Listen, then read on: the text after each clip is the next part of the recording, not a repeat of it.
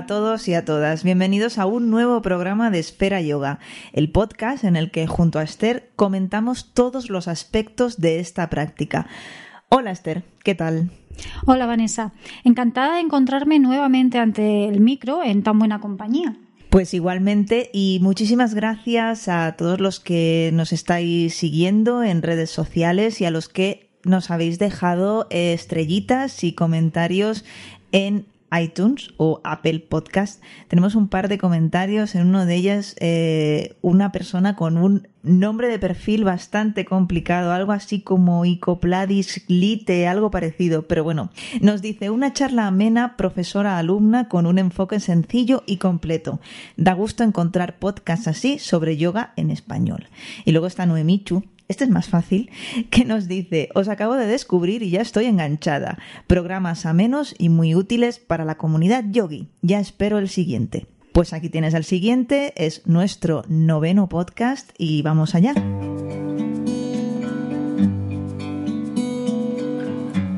Cuando un practicante de yoga habla con alguien que no lo es, en el noventa y pico por ciento de las ocasiones ha de escuchar eso de, uy, no, yo yoga no, que no soy nada flexible. Así que hoy vamos a desmontar estos mitos, vamos a hablar de la flexibilidad.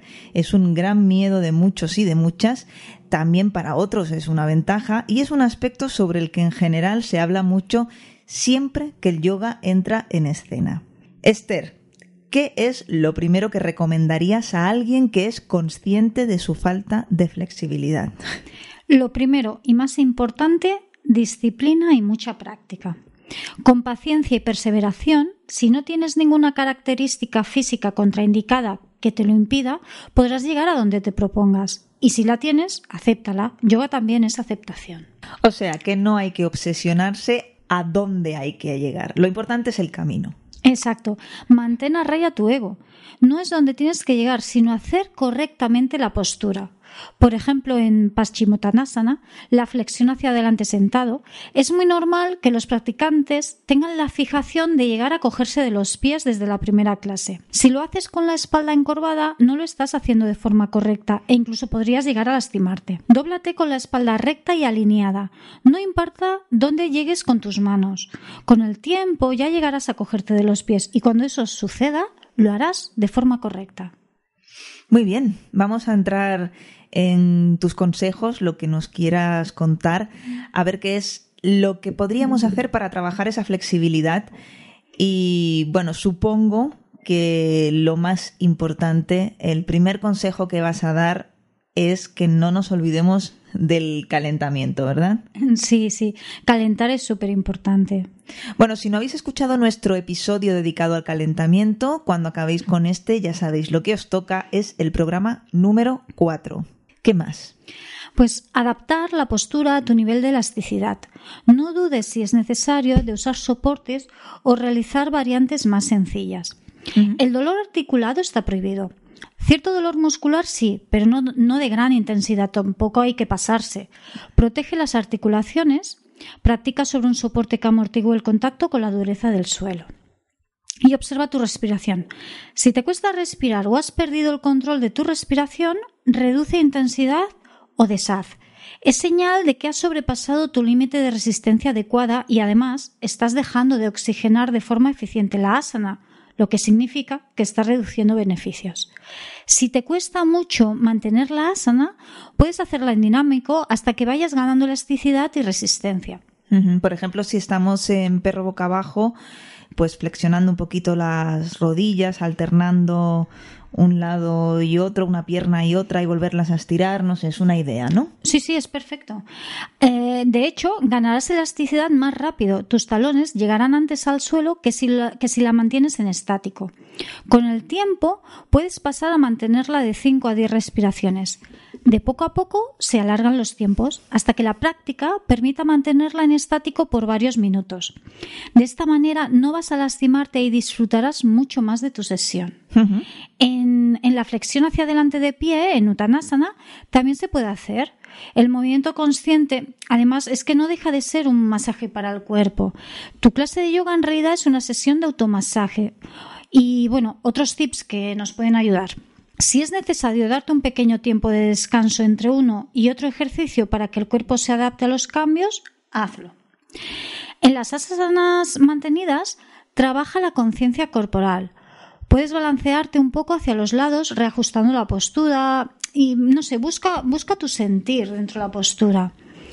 Y recuerda seguir las recomendaciones del podcast 6 del apartado Cómo afrontar una postura, en el que hablábamos de que la asana está viva, respira y evoluciona. Mantén la observación presente en los minutos en los que la estás manteniendo para ampliar recorrido y sacarle todos sus beneficios. De esta forma progresarás mucho, de, de forma mucho más segura y beneficiosa y más rápida. Aunque no hay que tener prisas, ¿eh? sobre todo para ganar elasticidad. Vale. Usa la respiración. Respira largo y profundo. Asegúrate que estás relajada de cuerpo y mente. Trabajando con el cuerpo relajado también ganarás más recorrido. Si mantienes tensiones musculares o mentales, estarás en lucha. Y las tensiones físicas restan estiramiento. Al inhalar, crece en el estiramiento un poco más y al exhalar la postura se relaja un poco por sí sola. Es sutil, pero está ahí. En esta aparente quietud, eso también es parte del automasaje. También puedes, cuando llega el momento de deshacer, hacer una gran inhalación y activar la asana un poco más. Retén ahí unos segundos, un último esfuerzo y deshaz. Esto va a ayudarte también a ir ganando elasticidad de poquito a poquito sin un gran sufrimiento. Para permitir el movimiento hay músculos que contraen y otros que retraen. Para trabajar la elasticidad no olvides trabajarlos todos. Evitarás desequilibrios en el movimiento y la postura corporal. No montes la asana de forma rápida. Dale tiempo al cuerpo a ir ganando recorrido mientras vas montando. Lo mismo, sobre todo si has mantenido en estático muchos minutos. Deshaz lento. Dale tiempo que vuelva de forma gradual a su forma natural. Las prisas para ganar elasticidad no son buenas. Movimiento consciente. Exacto. Eh, ¿Qué más? Eh, pues, por ejemplo, no olvides el conjunto cuando quieras ganar recorrido en una zona en concreto. Esto es súper importante también. Por ejemplo, si quieres ganar elasticidad en la zona de la espalda, pues recuerda trabajar estiramientos también en las piernas. Un acortamiento muscular en las extremidades inferiores arrastrará la espalda, reduciendo su elongación. Si quieres ganar elasticidad en el cuello o los hombros, trabaja también pectorales. Y en resumen, hay que hacer un trabajo integral.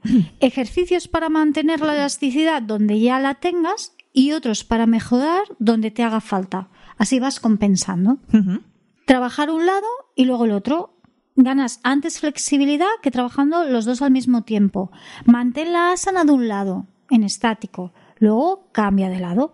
Lo que comentábamos antes, aunque en lugar de dinámico, aquí se trata de mantener, de mantener cada lado en estático. Es otra opción. Y no olvides que también es importante tonificar. Si solo trabajamos la elasticidad, seremos como un chicle. Tampoco es eso. vale. Hay que estar fuertes. Sí, con la tonificación le vamos a dar consistencia. Por otro lado, si es de las que hacen un deporte orientado principalmente a la tonificación, Pon atención a dedicar un tiempo a estirar. Si no, tus músculos se acortan y acabarás perdiendo rango de movimiento. Parecerás como un bloque, ¿no? Eh, tenemos los ejemplos de los sí. los grandes culturistas que se mueven como en bloque, ¿no? Apenas tienen recorrido, ¿no? De movimientos, no, no, no son movimientos naturales. Que no se quede en el trabajo de clase, tampoco.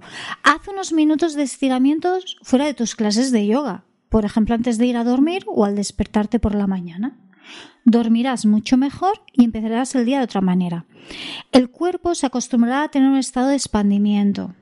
Y eso hará que el trabajo, al ser un poquito más seguido, que no solo sea en esa hora que acudes a, tu clase de yoga, es como que el cuerpo mm, vive más el estiramiento y es, es, más fácil que se acostumbre a este, a este nuevo estado. También cuando pases muchas horas en una misma posición, por ejemplo, cuando estés delante del ordenador, es recomendable levantarse, moverse o cambiar de posición cada cierto tiempo. Puedes ponerte una alarma en el móvil porque eso va a ayudarte. Hay estiramientos concretos que se pueden realizar sobre una silla, así que no hay excusa. Sobre todo el tema cervical, ¿no? Mm, cuando estamos delante del ordenador tanto rato o la parte alta de la espalda para que no cerremos el pecho, parte baja para no colapsar lumbares. Estirar un poquito las piernas también para la circulación, ¿no? Sobre todo si tienes varices. Claro. Estás mucho sentada también. Claro. Ah, y por último, pero no menos importante, como no una buena hidratación y alimentación, como siempre fundamental. Vale. Unas cadenas musculares y articulares hidratadas y nutridas ganarán recorrido con mayor facilidad. Vale, has estado hablando de Uttanasana, esa, esa eh, postura eh, que bueno, que parece una cosa súper básica, pero me gustaría, si no te importa, que, que, nos cuentes más sobre, sobre esa postura. Sí, es una flexión de pie hacia adelante. Se monta desde Tadasana, que es la postura de pie con las piernas juntas, rotando la, la parte superior de los muslos ligeramente hacia adentro, inhalando, elevando los brazos hacia arriba y elongándote para ganar recorrido. Al exhalar, flexiónate hacia adelante desde las caderas como si fueran una bisagra, no desde la espalda, manteniendo la columna recta y elongada, metiendo el ombligo hacia adentro. La cabeza alineada con la espalda, brazos paralelos a las orejas, hombros alejados de ellas. No redondees tu espalda ni comprimas el pecho. Si tu nivel de flexibilidad te lo permite, apoya las manos en el suelo a los lados de los pies, enfrente o agarrándote del dedo gordo del pie. Mirada hacia las rodillas. Hay personas que tienden a llevar el peso hacia los talones, llevando así la cadera hacia atrás. Corrige. Peso repartido por igual en todo el pie. Asegúrate que la cadera está en línea sobre los tobillos. Con cada exhalación acerca un poco más el pecho a las rodillas. Esto también puede ayudarnos en meter el ombligo. En la exhalación, si hacemos el gesto de meter el ombligo como si buscara la espalda, también nos ayuda a bajar un poquito más. Y tanto, sí, sí. Si llegas al suelo con mucha facilidad, camina con las manos hacia atrás y presiona con las palmas hacia el suelo. Mete la barbilla ligeramente hacia adentro y proyecta la coronilla hacia la tierra. Si por el contrario te cuesta, pues puedes ponerte un bloque en el espacio que queda entre tus manos y el suelo o coger una cinta con los brazos estirados y ponerla bajo la planta de tus pies, aproximadamente en la zona de la almohadilla. En cada inhalación intenta alongar más la espalda y en cada exhalación bajar un poquito más. De acuerdo. Bueno, veo que los bloques pueden ser de gran ayuda, igual que las correas, mm, hay muchos accesorios. ¿De qué otra manera podría alguien hacer esta postura más fácil.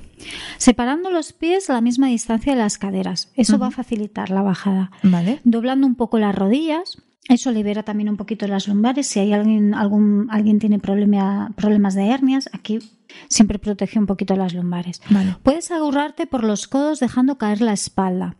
Mueve la cabeza hacia los lados para asegurarte que está suelta. Y supongo que Uttasana ¿Lo digo bien? Uttanasana. bueno, me como sílabas. Supongo que esta postura tendrá variaciones, ¿verdad? Eh, sí, aparte de la versión dinámica que comentábamos antes, estirar una pierna y doblar la otra un poquito, alternativamente en dinámico, aparte de esta, puedes realizar la flexión con las piernas estiradas, pero en lugar de en paralelo, cruzada una delante de la otra. En este caso, recordar luego volver a hacer la flexión cambiando el cruce para trabajar los dos lados por igual. Otra opción, en lugar de los brazos delante, puedes hacer el mudra de Venus entrelazando los dedos por detrás de la espalda y alejando los brazos de la misma. existe también Ardha Uttanasana, que es rotando los omoplatos hacia atrás y mirada hacia adelante, abriendo el pecho. Los brazos quedarían bien rectos y estirados. En vez de acercar los brazos, la puntita de los dedos a los pies, un poquito más adelante, a menos que tengas mucha flexibilidad y, te resulte fácil abrir el pecho con los, los dedos tocando los pies. De acuerdo. Existe también Ekapada Uttanasana, que es levantando una pierna lo más vertical posible, apuntando con los dedos del pie hacia el cielo. Esta es, es intensa, eh, requiere mucha flexibilidad y también es un ejercicio de equilibrio. Paribrita Uttanasana, que es apoyamos la mano en el pie contrario y hacemos una ligera torsión. O Vada Uttanasana, un poco más elaborada, con las piernas un poquito más separadas, hacemos la torsión, pero cogiéndonos de las manos por detrás de la pierna contraria al lado que realizamos la torsión. Pasas un brazo entre las piernas y el otro por detrás de la espalda. También es para avanzados esta. Vale. Y una vez estamos en esta postura, en Uttanasana, ¿cómo desharíamos eh, sin morir en el intento? Porque hay que levantarse. Sí, sobre todo después cuando mantienes mucho en estático, si es dura para ti, lo de sin morir en el intento es, es importante. Activa plantas de los pies, muslos y abdomen. Mueve las caderas hacia adelante e incorpórate con la con la inhalación manteniendo la extensión de la columna, alargando los brazos hacia adelante y arriba. Recuerda siempre hombros alejados de las orejas. Los brazos están paralelos a las orejas. Si tienes problemas de lumbares, dobla las rodillas ahí para liberar un poquito la tensión. Deja los brazos y la cabeza colgando como si fueran gelatina e incorpórate desenrollando vértebra a vértebra la espalda. Lo último que se coloca es la cabeza. No uses la espalda para levantarte en cualquier eh, variación. Y lo que es muy importante, que no, no he comentado, es el enraizamiento. Esta postura también requiere enraizamiento. Si las plantas de los pies están bien enraizadas, va a facilitar mucho la postura, tanto montar como desmontar. Ok. ¿Cuáles son los beneficios de esta asana? Fortalece la columna vertebral, toda la columna, más flexibilidad en piernas, espalda y brazos, hueco popliteo, isquiotibiales, espina lumbar. Al llevar la cabeza hacia abajo, llega más sangre y oxígeno al cerebro, produciendo una placentera sensación de calma y bienestar. Ayuda a liberar el estrés y la ansiedad. Previene y alivia el dolor de la ciática y la escoliosis. Estimula hígado y riñones, mejora la digestión. Fortalece el sistema nervioso y favorece la circulación de la sangre. De unido. ¿Y cuáles serían sus contraindicaciones? ¿En qué casos no está recomendado hacer esta postura? Embarazo. Siempre en casi todas las. casi en el embarazo, cuando se practica, es como que son dos personas practicando, tú y el bebé. Claro. Y en todas las asanas has de tener muy presente, haremos un podcast sobre el embarazo que es súper interesante, pero has de tener muy presente en dejar espacio a esa personita que está practicando contigo. Obviamente en una flexión hacia adelante estás comprimiendo, ¿no? Ok. Entonces es una forma, eh, el, trabajo del embarazo es súper bonito porque es eso, tú es conectar con, con, ese ser que está dentro de ti y pensar que está practicando contigo. Entonces darle cabida en todas las asanas. Y es algo, es algo muy lindo porque hay, hay un, puedes crear además un vínculo muy, muy, muy intenso con, con el bebé. Qué bueno, muy bien. ¿Qué más? Hernia discal en estado agudo. Si está en un estado donde está doliendo. Si no, se puede practicar, pues, pues eso, doblando las rodillas, haciéndola, no extremándola, sobre todo siempre con la espalda bien recta. Muy bien. Lesión de espalda y dolor de espalda. Vale, perfecto. Eh, ¿Cuál sería la contrapostura de Uttanasana? Cualquier flexión hacia atrás. La langosta, la cobra, el arado, el arco. Y otras posturas parecidas o relacionadas para que quien nos escuche se haga una idea. Paschimottanasana, que en lugar desde Tadasana de pie, se hace desde Dandasana o postura de bastón, sentado con la espalda recta y las piernas estiradas hacia adelante. De acuerdo. Prasarita Padottanasana, en lugar de las piernas juntas, se realiza con las piernas muy separadas.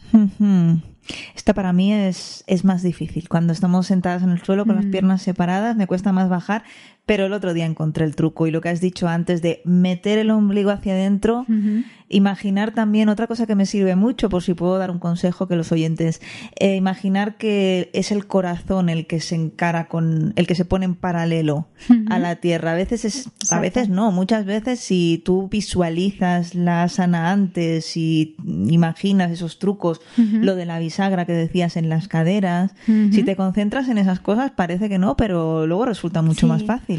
Súper interesante esto que me dices del, corazón, ¿no? Porque en, en, casi todas las asanas, no voy a decir todas, porque seguro que hay alguna que no, que igual ahora no caigo, pero alguna habrá. Pero la mayoría de asanas no es la cabeza lo que guía el movimiento, normalmente es el pecho. Hay en otras asanas que puede ser otro punto, pero en la mayoría, eh, sobre todo en las flexiones o incluso en las elongaciones, siempre es el pecho abierto lo que tenemos que tener muy presente. Y la cabeza siempre lo que se intenta es que esté alineada con la espalda, por norma general. No, no, hay trucos mentales que son trucos que, te imaginas cosas, visualizas y a mí personalmente me resultan muy útiles.